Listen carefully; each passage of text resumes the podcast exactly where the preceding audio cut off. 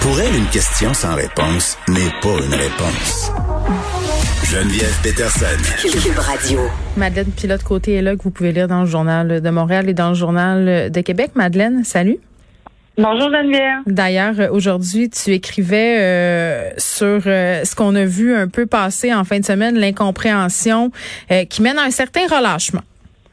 Ben écoute, euh, on dirait que je comprends les gens, puis je m'inclus moi-même là-dedans. Là, pas que je relâche au niveau des mesures, là, je respecte très bien, mais je, je, je vais t'avouer, Geneviève, que j'ai vraiment une incompréhension. Là. Je commence à trouver ça difficile de suivre toutes les mesures, du moins de savoir quelles mesures suivre. Là. Cette semaine, euh, trouve que ça a été compliqué euh, juste avec comme le port du masque à l'extérieur, de savoir qu'est-ce qu'on a le droit de faire, qu'est-ce qu'on n'a pas le droit de faire, quand faut le porter, quand faut pas le porter. Donc toute cette confusion là, Mm. je trouve que c'est c'est difficile à suivre. Les policiers aussi étaient mélangés, euh, paraîtrait-il, quant au port du masque dans les lieux extérieurs en fin de semaine.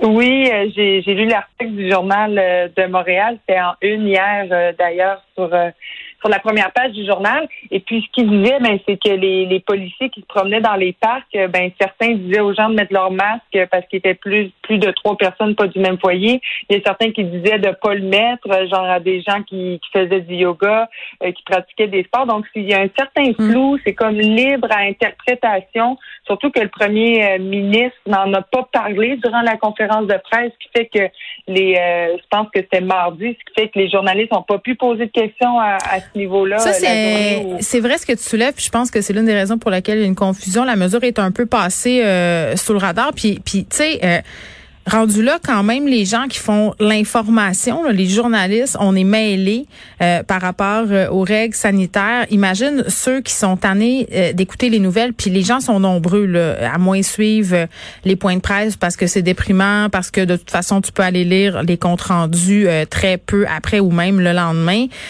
Donc, à un moment donné, ça donne une espèce de grosse marmite où tout le monde a l'impression de comprendre, mais qu'en fait, chacun adapte les règlements sanitaires en faisant parfois des petites entourloupettes et c'est difficile euh, et pour les policiers et pour les gens de savoir euh, à quoi s'en tenir. Puis à un moment donné, ça a l'air incohérent aussi. Moi, c'est ce que je trouve, c'est que on se dit à quoi bon. Sais, on parlait ensemble, Madeleine, du couvre-feu la semaine passée. Moi, j'ai toujours été en faveur euh, du couvre-feu, puis en même temps, en ce moment, ça me dérange. Mais je me dis, est-ce que ça me dérange parce que ça a un, impact sur ma vie? Tu sais, quand on critique euh, les mesures sanitaires, là, souvent on critique les- celles qui ont un impact tangible sur notre existence. Là, il fait beau, ça m'empêche d'aller dehors, euh, ça me fait chier, donc là, je trouve que c'est pas utile. tu sais, Euh, mais on on est beaucoup quand même en ce moment à être dans le même bateau, puis je trouve qu'on pointe beaucoup les jeunes, les jeunes adultes. Mais à un moment donné aussi que vous voulez qu'on aille, ouvrez dans les cours. Ben, c'est ça. Il euh, faut- faudrait revoir ça. Puis l'incohérence, ça vient du fait que, bon, on met le couvre-feu à 21h30. Ensuite, on le remet à 20h. Il était à 20h avant. C'est cette espèce de, on avance, on recule, on avance, on recule qui devient comme incohérent. Puis, Mm. quand je parlais à mes amis, moi, j'étais allée dans les parcs en fin de semaine. On respectait vraiment le 2 mètres. On mettait notre masque. Mais ça a, eu, ça a donné place à des bonnes conversations sur le fait que Mm. effectivement les gens ne veulent plus adhérer aux mesures ou du moins ils veulent le faire comme de, de façon minimum, là, minimalement parce que euh, ça devient comme euh, quasiment incompréhensible. Puis d'écouter les conférences de presse, il y en a une coupe par semaine, euh, de, de lire les journaux quand c'est pas ton métier là, comme nous autres Geneviève là, ben c'est ça prend de l'énergie. Puis Dieu sait que c'est pas ça qu'on a le plus en pandémie de l'énergie. Je pense aux mères de famille qui croulent sous les tâches. Je pense aux étudiants euh, sous la pression académique. À Mané, on on n'a plus le temps de faire ça. On n'a plus l'énergie non plus de faire ça, de comprendre les mille et une règles qu'il faut suivre, puis qui changent tout le temps aussi d'une semaine à l'autre, même d'un jour à l'autre des fois. Ah, Donc, mais là, on a dit, on a dit au niveau du premier ministre qu'on assumait ce, ce mouvement de yo-yo, ce mouvement euh, de vers-vers-là. Puis j'ai l'impression aussi que les gens suivent moins parce que plus c'est vrai là. euh, moi, je l'ai remarqué. Tu sais, cet été, l'été, j'anime pas. J'étais en congé. Euh, je suivais qu'est-ce qui se passait par rapport à la COVID 19. Puis c'est-tu parce que bon, on avait une accalmie l'été passé ou c'est parce que je suivais moins les nouvelles? J'ai remarqué que mon, mon niveau d'inquiétude et d'anxiété par rapport à la pandémie avait baissé parce que c'est sûr que quand toute la journée, tu lis qu'est-ce qui se passe euh, un peu partout. Là, en fin de semaine, c'était le festival euh, de l'hécatombe brésilien. Euh, tu regardais qu'est-ce qui se passait au Brésil, tu regardais les chiffres sur les jeunes qui sont hospitalisés, tu regardais le tweet de Christian Dubé sur le fait que 58% des gens qui ont la COVID en ce moment au Québec ont moins de 40 ans. Puis là, tu sais, force est d'admettre qu'à un moment donné, tu dis, ben, advienne que pourra, qu'est-ce que tu veux qu'on fasse? De toute façon, il n'y a pas d'issue.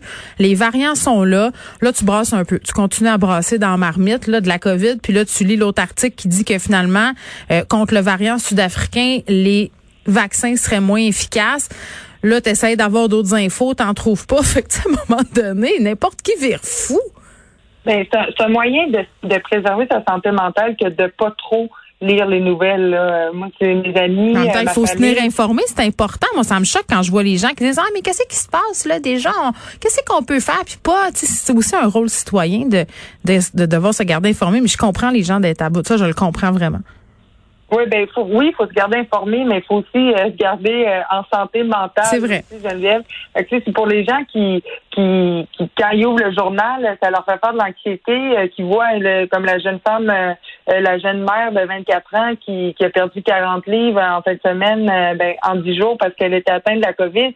Tu sais, de lire ces informations-là toujours, là, c'est moi-même, ça m'en fait faire d'anxiété, puis c'est mon métier. Donc, j'imagine pas les gens qui ouvrent le journal puis qui, qui que, que tout ça, ça remonte. Puis Dieu sait que qu'en pandémie, ben l'anxiété, c'est pas ça qui manque. Je comprends. Euh, mais, mais Madeleine, je veux pas t'interrompre, mais par rapport, tu donnes l'exemple euh, de la fille de 24 ans, puis je trouve ça. Euh, je trouve ça intéressant ce que tu dis parce que là, j'ai l'impression que par rapport aux chiffres qu'on a, les jeunes qui sont plus atteints, il va falloir en voir des jeunes euh, qui ont été hypothéqués par la COVID, puis malheureusement qui en sont décédés, euh, pour que peut-être les gens commencent à se dire, euh, ben oui, il faut les suivre les mesures, puis oui, c'est plate le couvre-feu, mais il va falloir donner une petite poule pour pouvoir s'en sortir d'ici à ce qu'on soit vacciné. Moi, j'ai hâte à mon vaccin comme jamais. Là, je suis jalouse. Je suis jalouse de ceux qui l'ont eu. oui, mon père, il l'a eu en fin de semaine. C'est vraiment contente pour lui. Mm. Puis oui, il faudrait que, ben, en tout cas, on, manque de doses, mais il faut, faut le, plus rapidement possible que tout le monde soit vacciné. Attendant, en attendant, oui, il faut respecter les règles. Mais moi, je, Geneviève, je comprends les jeunes d'être allés dans les parcs en fin de semaine. Quand on nous met des restrictions comme le couvre-feu qui revient à 20 heures depuis hier. Mais les gens voulaient en ben, profiter. C'est tout à fait humain. Puis tout le monde le dit là que ça allait donner lieu à tout ça, une espèce de festival du on va se gâter avant que ça referme. Euh, là, un autre phénomène qui refait surface, on dit que la mode est une roue qui tourne. Là, les casseroles aussi. On a fessé sur des casseroles lors de la grève étudiante. Moi, je me rappelle, euh, j'aimais l'exercice. Je sortais avec mes enfants, puis j'étais très militante euh, carré rouge euh, dans ce temps-là. Et euh, bon, avec mes enfants, on sortait puis on on, est, on prenait littéralement possession des rues, on fessait dans nos casseroles. Là, ce mouvement-là refait un comeback, un retour. Oui, ben c'est ça. il paraît que dans mon quartier, il y en a eu hier soir à 20 h. Écoute, je les ai pas entendus, moi, mais ça ne devait pas être une grosse affaire. Non, c'est ça, c'est dans maison Maisonneuve, mais je sais qu'il y en a eu. Donc, moi, je trouve que c'est un bon moyen de revendication de faire comme comprendre qu'on n'est pas nécessairement d'accord avec le couvre-feu euh, si on l'est. Mais dans euh, une casserole, hein, fesser d'une casserole, ça c'est pas grave, mais fesser dans des vitrines, par exemple. Ben c'est ça, puis avec ça, Geneviève, tu sais, les, les manifestations comme il y a eu hier, bon, vous n'êtes pas d'accord, c'est correct de pas être d'accord, et de là à sortir dans les rues, euh, il y avait des gens qui étaient pas masqués. De là à comme faire augmenter les cas, je suis pas sûre. En plus de, de varger dans des vitrines, puis euh, c'est comme de, de, de, nuire à des, des, pauvres commerces, à des, des restaurateurs, des restaurants qui l'ont déjà vraiment difficile dans la ben, pandémie. C'est surtout le fait. manière de revendiquer. Non, puis c'est surtout le fait que pour les personnes qui sont vraiment dans le discours anti-mesures sanitaires là. Euh, je pense entre autres, euh, bon, à certains animateurs de radio de Québec. Euh, Éric Duhem, aspirant chef du Parti conservateur du Québec, d'ailleurs, fait une sortie tantôt, M. Duhem, pour dire que c'était peut-être pas une bonne idée de péter des vitrines parce que justement, c'était les restaurateurs et les commerces qui étaient impactés par ces dites mesures qui passent sa vie à défendre, ben, c'est-à-dire qui passent sa vie à critiquer. Euh, mais c'est ça, tu sais, c'est un peu antinomique pour ces personnes-là que de faire du saccage, parce que l'un des arguments qu'ils ont, c'est toujours de dire, ben les mesures sanitaires, ça met à terre notre économie, puis là, sont en train de donner des coups de batte dedans euh, en pétant des vitrines puis en mettant le feu partout. Ouais, moi, j'étais bien déçue de, de voir ça hier, là. Euh, sais, juste de de constater qu'il y avait une grosse manif dans le vieux-port de Montréal. Il y a eu des, euh, des feux dans des poubelles, il y a eu des feux d'artifice. C'est quand même euh, aller loin. Là, non, il y a des gens qui ont eu peur, puis ça, c'est inacceptable. Puis, tu sais, moi, je reviens tout le temps, puis je sais que c'est plat, c'est plate, là, mais les effets du couvre-feu, tu sais c'est quand même assez complexe parce que là où on l'a essayé, ça fonctionne. Dans les pays où il y a eu un couvre-feu, on a vu une baisse des cas, mais scientifiquement, il n'y a rien qui est prouvé. Non, puis ici, on ne le sait pas encore. On n'a pas vraiment encore les chiffres qui peuvent nous, démontrer si c'est vraiment efficace ici au Québec.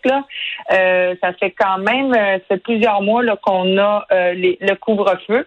Bon, à voir, mais on sait qu'il y a beaucoup, beaucoup d'éclosions dans les écoles, dans les milieux de travail.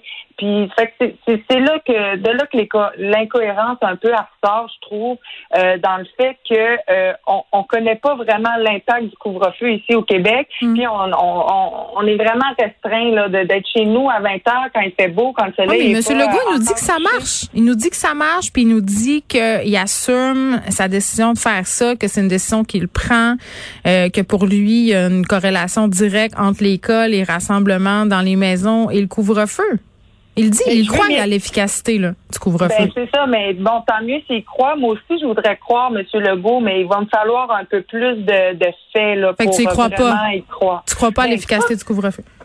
Ben, c'est pas que j'y crois pas, Geneviève. Tu sais, je, je veux dire, je m'y plie. Euh, je comprends bon que qu'il faut laisser la chance au coureur, comme on hmm. dit. Il faut laisser la chance au couvre-feu de faire ses preuves. Ceci dit, j'ai hâte de savoir si c'est efficace ou pas, mais ça ne veut pas dire que, euh, puisque que j'en doute un peu, que je vais pas le respecter. Je pense que c'est important de vraiment respecter le couvre-feu, puis on verra après si ça a été efficace ou pas. Au mm. pire, on aurait été enfermé chez nous à 20 heures alors Merci. que c'était beau, mais... Merci, Madeleine.